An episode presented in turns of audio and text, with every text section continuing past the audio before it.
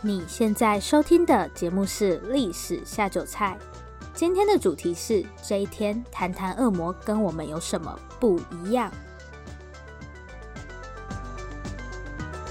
Hello，欢迎来到《历史下酒菜》，我是 Wendy，今天是我们第五十五集节目。如果大家喜欢我们的节目，欢迎小额赞助我们。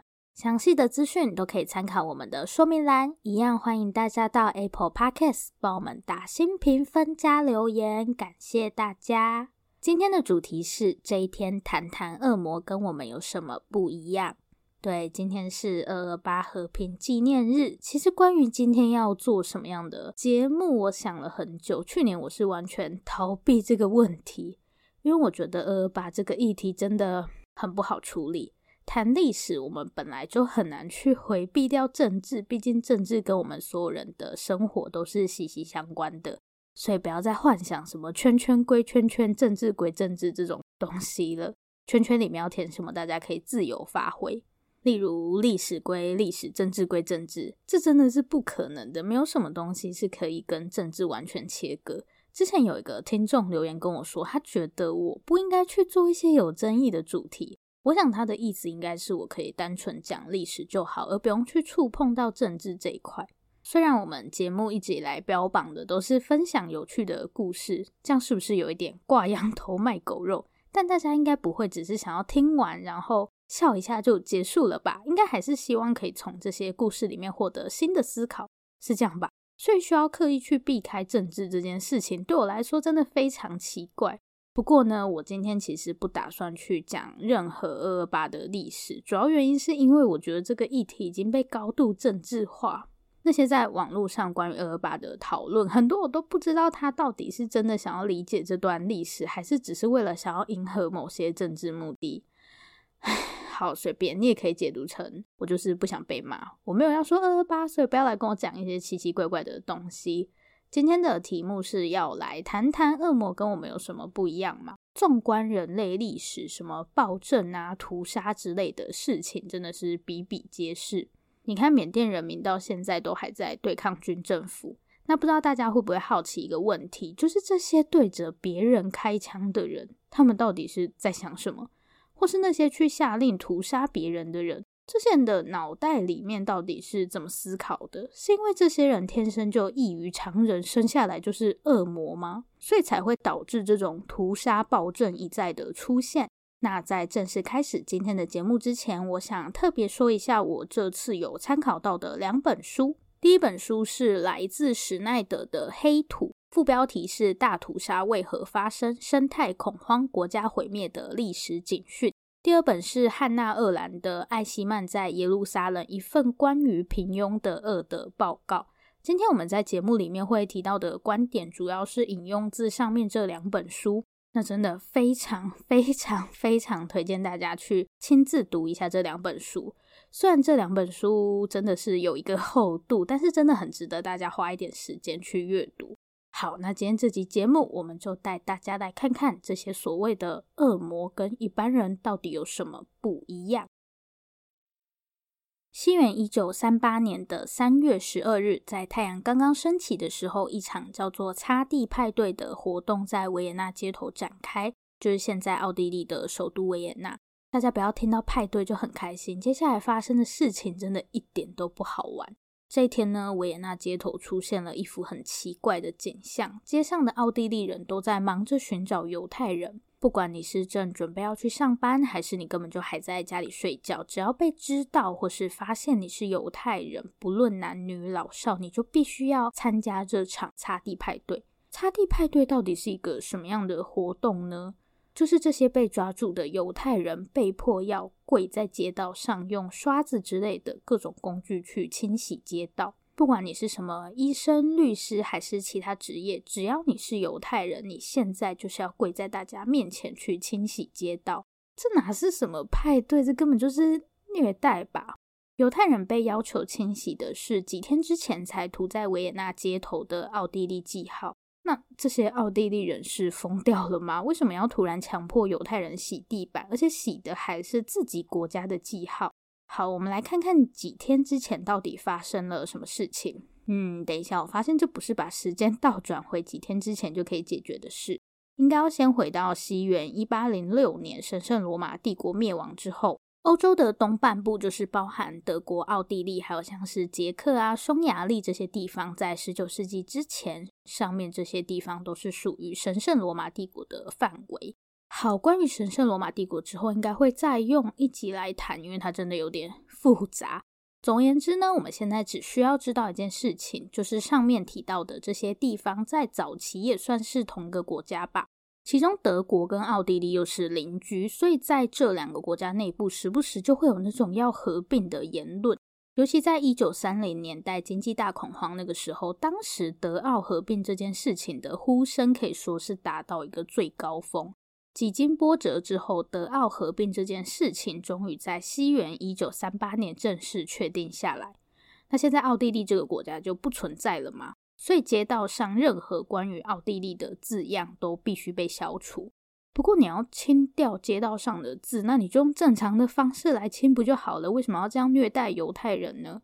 关于犹太人为什么会变成剑拔，这里有一个不能不提到的人，这个人就是希特勒。关于希特勒的事迹，大家应该多多少少都听过一些。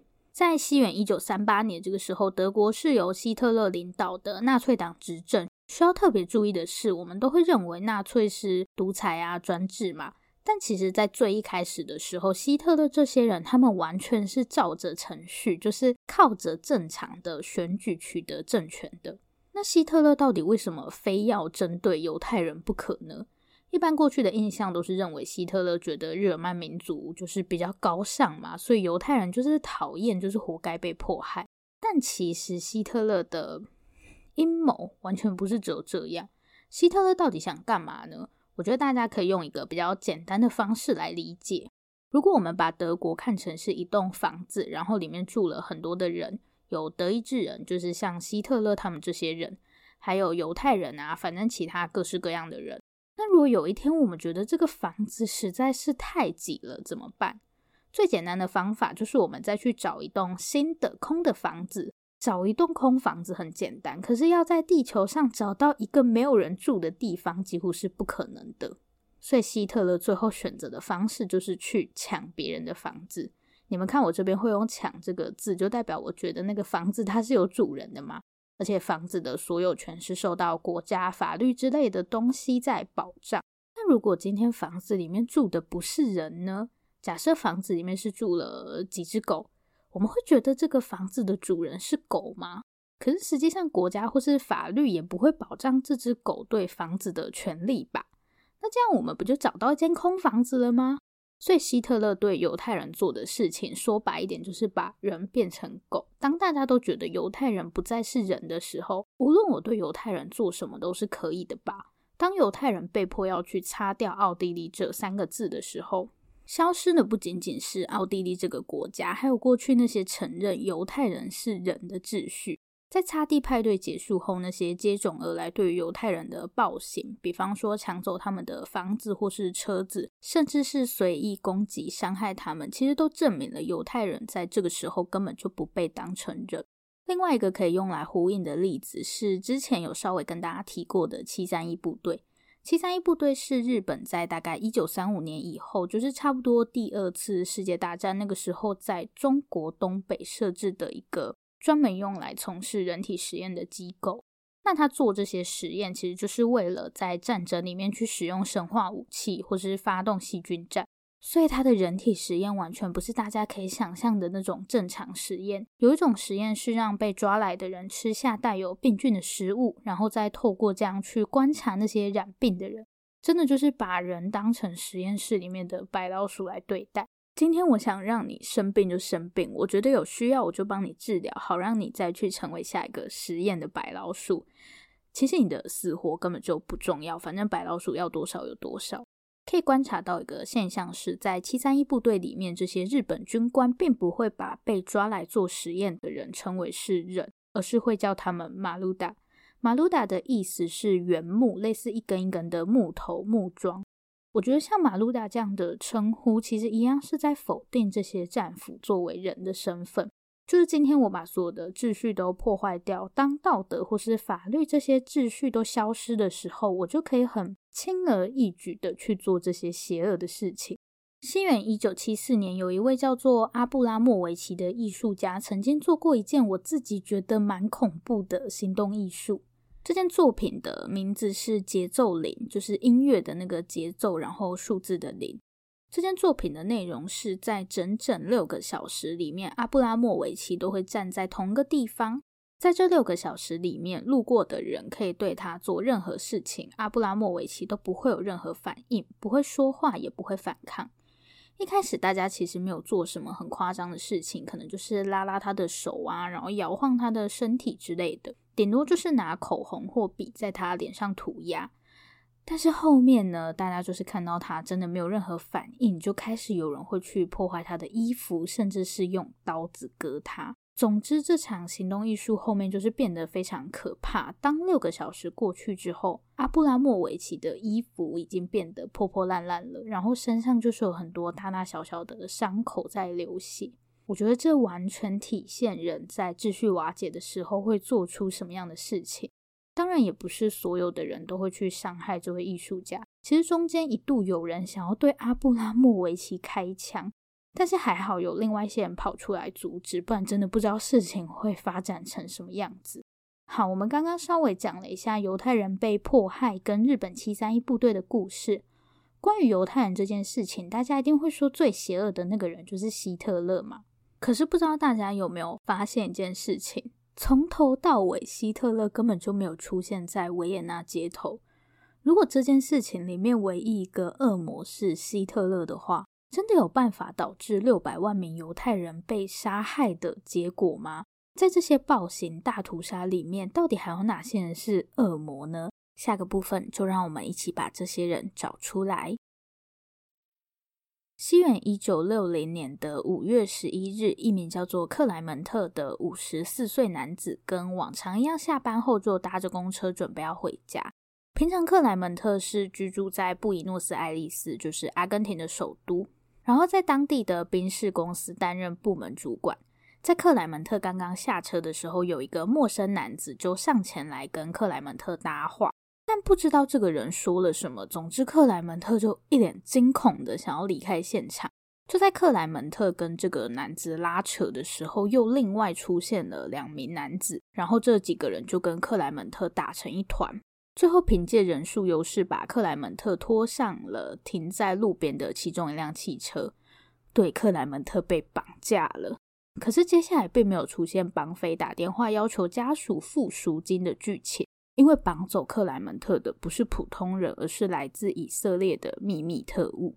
一个在汽车公司上班的员工需要动用特务绑架，听起来应该蛮奇怪的，对不对？很显然，这个叫克莱门特的男人身上一定还有其他秘密。过了十一天之后，克莱门特遭到绑架的消息传遍各大媒体。不过这个时候，他并没有被叫做克莱门特，而是被称为阿道夫·艾希曼。我知道听到这里，大家都会想说，嗯，所以这个人到底是谁？我来介绍一下阿道夫·艾希曼这个人。西元一九零六年，艾希曼出生在德国，童年时期就跟着家人移居到奥地利去。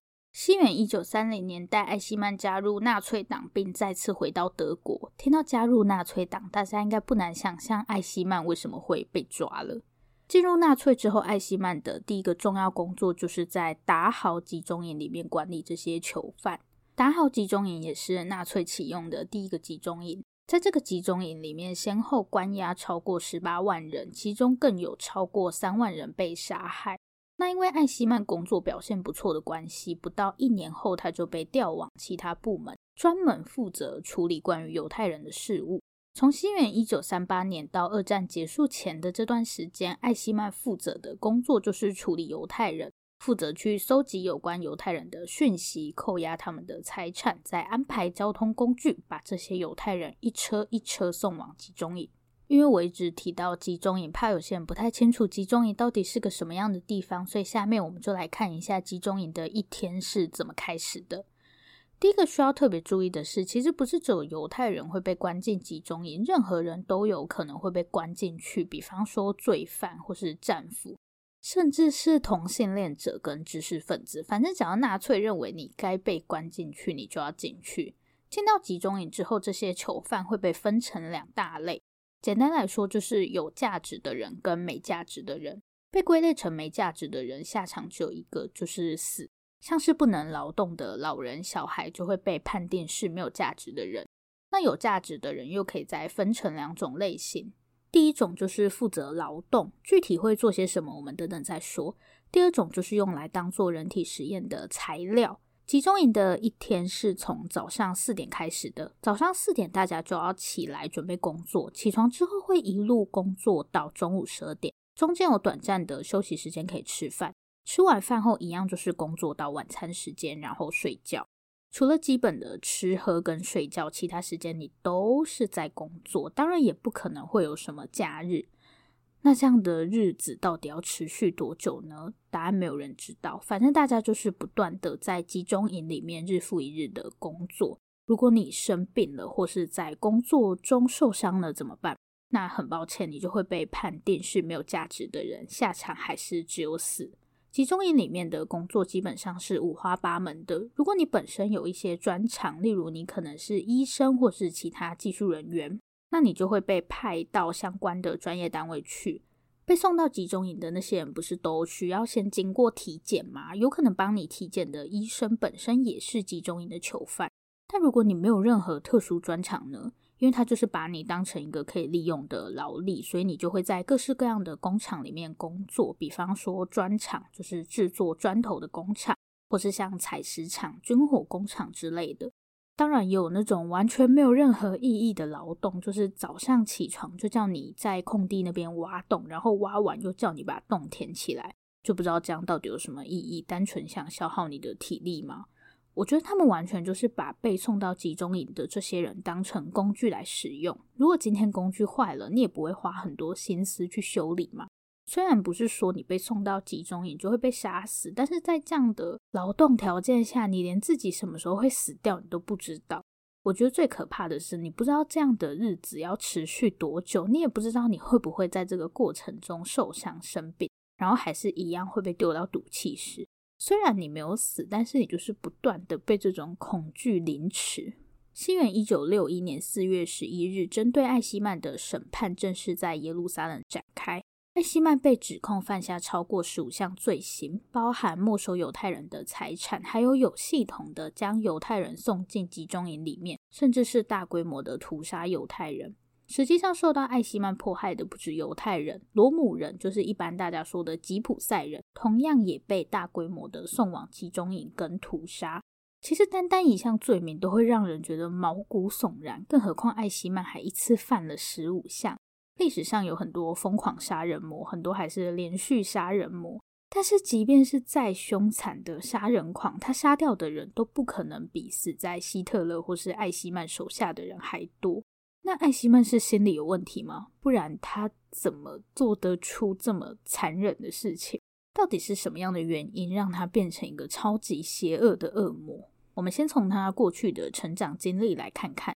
刚刚我大概简单说了一下，艾希曼是出生在德国，但是基本上是在奥地利长大的嘛。艾希曼出生在一个有五个孩子的家庭，然后他是老大。艾希曼的父亲在一间电器公司担任经理一职，那艾希曼的母亲就是很单纯的家庭主妇。不过在艾希曼十岁的时候，他的母亲就不知道因为什么原因而去世。在艾希曼的学生时代，其实他不算是一个非常会读书的孩子。更多时间，他喜欢参加一些体育活动，或是拉小提琴。后面，因为他真的对读书没有什么兴趣，所以他就开始到爸爸的公司里面去工作。之后也辗转做了几份不同的工作。这整个过程里面，其实并没有什么很特别的事情发生。艾希曼就是一个很普通的年轻人。不过在这段期间，他开始接触到纳粹党的一些报纸，后面也开始频繁的参加关于纳粹的活动。直到西元一九三三年，因为当时经济大环境不好嘛，所以艾希曼就失业了。失业的艾希曼在接受短暂训练以后，就正式成为纳粹军队的一份子。不知道大家听完艾希曼过往的人生有什么感觉？我觉得他的人生很普通，诶，就是出生在一个普通的家庭，毕竟你还可以正常的上学，也不至于说穷到哪里去吧。他也不是一个在学校非常奇怪的学生，不喜欢读书的学生多了去了。之后在工作上也没有出现什么很严重的问题，大家应该都可以在生活周围看到这样的人吧？或是有可能我们本身就是像他一样的人？这跟我们想象的那种邪恶杀人魔是不是有点落差？甚至艾希曼在此之前根本没有做过任何一件坏事，至少他没有被抓到监狱里面啦。这样也太奇怪了吧？难道艾希曼是唯一一个跟常人没有区别的恶魔吗？还是说有什么样的原因会让一个普通人变成恶魔呢？下个部分我们就来寻找这个问题的答案吧。我们刚刚看了艾希曼的生平，可是并没有发现什么很奇怪的地方。会不会只是艾希曼这个人比较诡异一点呢？就是突然莫名其妙就变成了一个杀人魔。不然我们再看看其他例子好了，说不定艾希曼只是一个特例。西元一九三九年十二月，泽丙十三夫来到位于满洲的关东军防疫给水部。满洲基本上就是今天中国东北那一带。那这个防疫给水部到底是在干嘛呢？它最主要有两个工作，第一个就是研究疾病，然后跟净化饮用水。那泽丙十三夫在里面的工作到底是什么呢？泽丙主要的工作就是制造细菌跟开发细菌武器。这听起来是不是有一点奇怪？不是说研究疾病跟净化饮用水吗？怎么会有什么细菌武器？对，因为这个防疫给水部基本上就是一个幌子而已。它有另外一个我们更熟悉的名称，就是七三一部队。没错，就是我们在前面提到那个用来做人体实验跟生化武器的单位。其实，在第三十七集，就是鬼月特辑那个时候，有稍微跟大家讲过，里面大概会做什么样的人体实验。那个时候跟大家分享的是针对冻伤的实验嘛，反正就是让你的手是潮湿的状态，然后把你放在外面。中国东北很冷嘛，你的手就会严重冻伤到可能只剩下骨头。另外一种实验是关于炭疽病的实验，接触到这种细菌，你的皮肤就会开始坏死、溃烂，变得很像焦炭那样。总之，他们就是用这种实验来看看说这样的细菌会造成什么样的效果，好去进一步研发相关的生化武器。在西元一九三九年，七三一部队就曾经发动过细菌战。当时日本军队在满洲国还有蒙古边境跟苏联发生冲突，在这场叫做诺门罕事件的战役中，七三一部队首次发动细菌战。不过当时他们用的方式还是蛮粗糙的，就只是在战场附近的河流乱撒一堆细菌，其实是没有什么很明显的效果。而且他们自己就是日本军队，还有一堆人误喝被污染的水，然后生病，就不知道在干嘛。虽然结果听起来就 废到一个不行，但是。这一次的尝试居然让他们信心大增。等一下，这个信心到底是从哪里来的？信心大增的结果就是让他们更加疯狂的去投入细菌战的研究。那泽扁十三夫基本上就是负责去参与开发这些细菌武器。到底有多少战俘死在七三一部队里面，目前没有一个很明确的数字，因为当时日本军队撤退的时候，就直接把他那个建筑炸毁，所有的重要资料要么销毁，不然就是带回日本。而且日本政府其实是直到二零零二年才正式承认说有七三一部队这件事情，要不然在此之前，七三一部队就很像一个都市传说。好，反正现在就证实是确有其事了。那泽丙作为这个可怕部队的一份子，他又有着什么样的过去？是什么样的经历让他觉得做这些残忍的实验是没关系的呢？如果假设说我现在让大家去做这样的事情，大家应该没有办法想象吧？这也太可怕了。那泽丙到底跟我们有什么不一样呢？西元一九一一年，泽丙家的第二个孩子出生，这个孩子后来被取名为十三夫。十三夫的父亲是一位小学老师。那十三夫其实从小就是一个还蛮会读书的孩子。十八岁那年，十三夫考上东京医学专门学校，就是今天的东京医科大学。毕业之后，又到了陆军军医学校继续学习，准备要成为一名军医，一直到西元一九三九年被派往七三一部队。这种经历放在今天来看，根本就是别人家的小孩吧？有些家长很喜欢说：“哦，那个谁谁谁家的小孩，就是像十三夫这样的孩子，这样学历好、工作也好的孩子。”可是这样的孩子为什么最后却变成了一个做人体实验的恶魔呢？说到这里，不知道大家有没有发现，不管是艾希曼也好，泽秉也好，其实他们都跟一般人没有什么区别。他们的成长道路其实是顺遂的，没有破碎的家庭，没有悲惨的人生，更没有不断进出监狱的青春期。那为什么？为什么他们会成为双手沾满鲜血的人？下面这个实验或许可以帮助我们找到答案。西元一九六一年，耶鲁大学一名叫做米尔格伦的心理学教授，在看了艾希曼的审判过程后，他跟我们一样不能理解为什么艾希曼会成为杀人魔，所以他打算来进行一项实验。米尔格伦透过报纸随机找了几位测试对象，然后告诉他们说，今天要测试的内容是体罚对于学生们的影响。所以这些被找来的测试者就要扮演老师，然后米尔格伦还安排了几位助手假扮成学生。实验的内容是，这个所谓的老师需要对学生进行测验，就是我问你一个问题，然后看你有没有答对这样。那如果学生答错了，老师就需要按下一个按钮，对学生进行电击。我知道听起来很扯，但大家不要 紧张，这个电击并不是真的，只是会演出像是被电击的样子。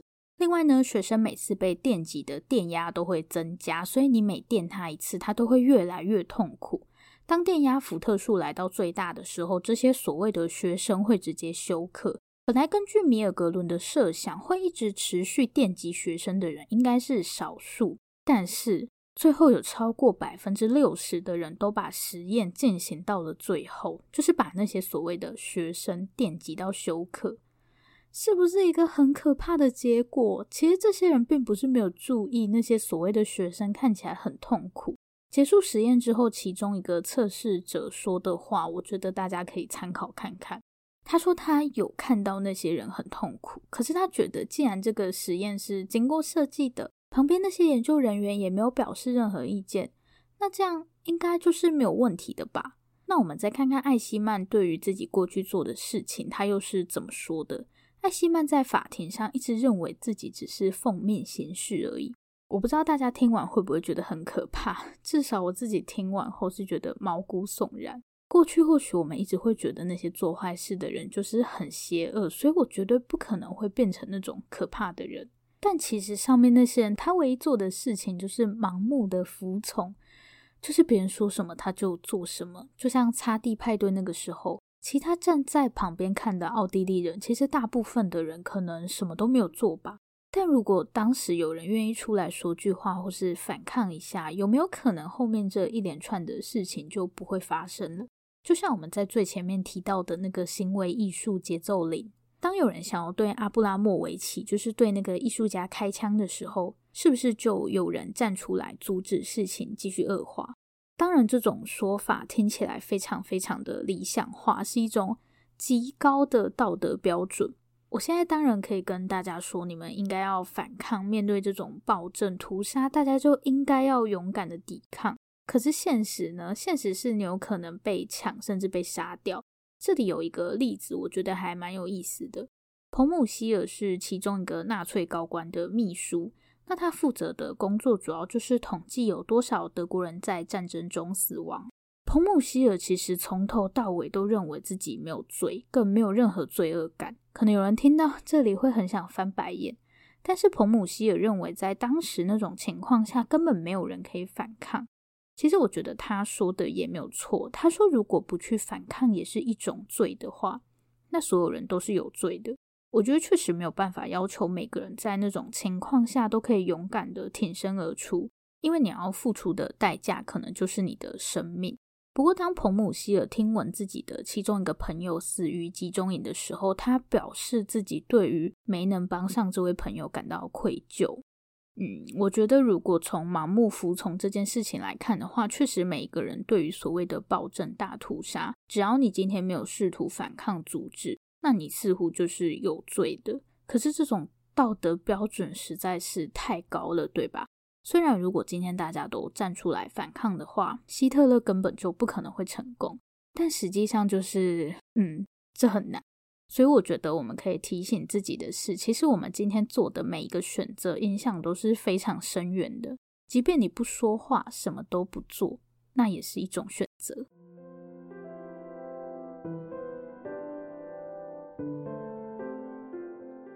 今天的重点整理总之呢，今天就是想要透过上面这些故事来告诉大家说，盲目的服从其实是很可怕的。当我们都在想说那些对着别人开枪的人到底在想什么的时候，其实他们根本什么都没想。但恰恰就是这个什么都不想，最终让所谓的暴政屠杀成为可能。所以大家真的不要觉得自己又不是什么重要的人，其实我们每一个人的选择真的都可以改变这个世界。这个世界可以因为你的选择而毁灭，也可以因为你的选择而美好。希望在这个不能被遗忘的日子里，以上的分享可以帮助大家去重新反思我们过去的历史。下面又到了回复听众留言的时间。今天要阅读的这则留言是在二零二零年的六月十四日，来自 Rebecca 的留言。首先，先谢谢 Rebecca。Rebecca 说：“五星推推优质节目，很棒的节目，喜欢这些故事。”谢谢你，我自己也很喜欢，希望你也会喜欢今天这集节目。这里是历史下酒菜，我是温蒂。如果喜欢我们的节目，欢迎订阅我们。最后，最后，如果你收听完本集节目，有任何的想法，希望与我们交流，或是有任何的建议、心得，都可以留下你的评论，我们也会在下一集节目里回复大家的评论。不要害羞，大方的留下评论。如果你真的真的很害羞，那就订阅我们吧。这里是历史下酒菜，我们下次见，拜拜。